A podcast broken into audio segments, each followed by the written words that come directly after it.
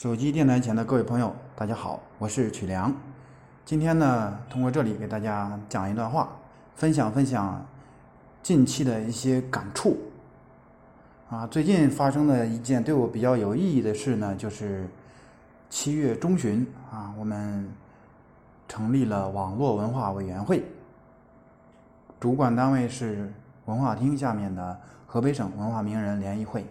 这是我非常喜欢、非常热爱的。一个团体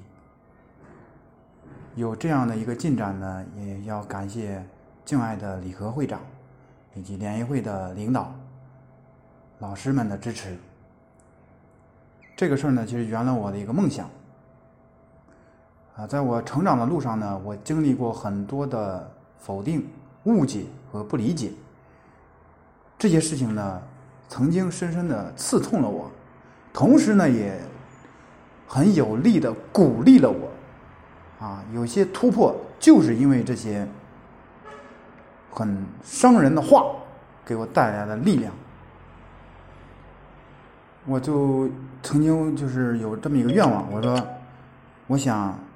成为一个名人，成为一个有名望的人、有知名度的人、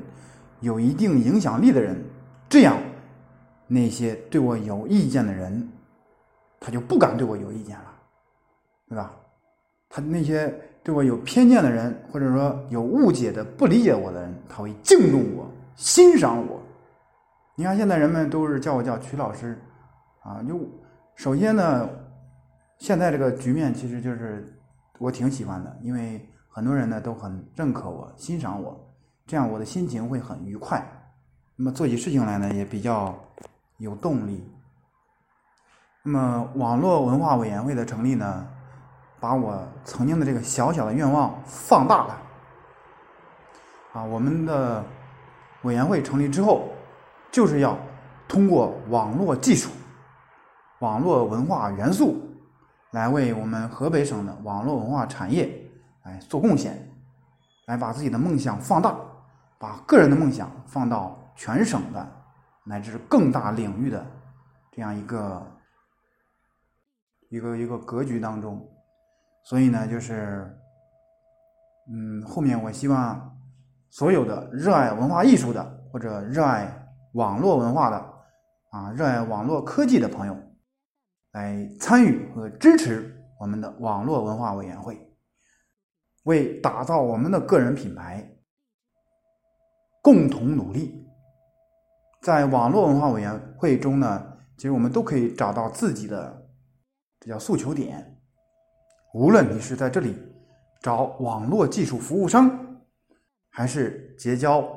有共同话题的朋友，还是说为自己增加一个社会头衔，都是可以满足你的愿望的。好，我今天呢就讲这么多啊。最后的意思呢就是欢迎河北各地的爱好文化的、爱好 IT 的。啊，或者相关从业人员来参与网络文化委员会的发展与建设，谢谢大家。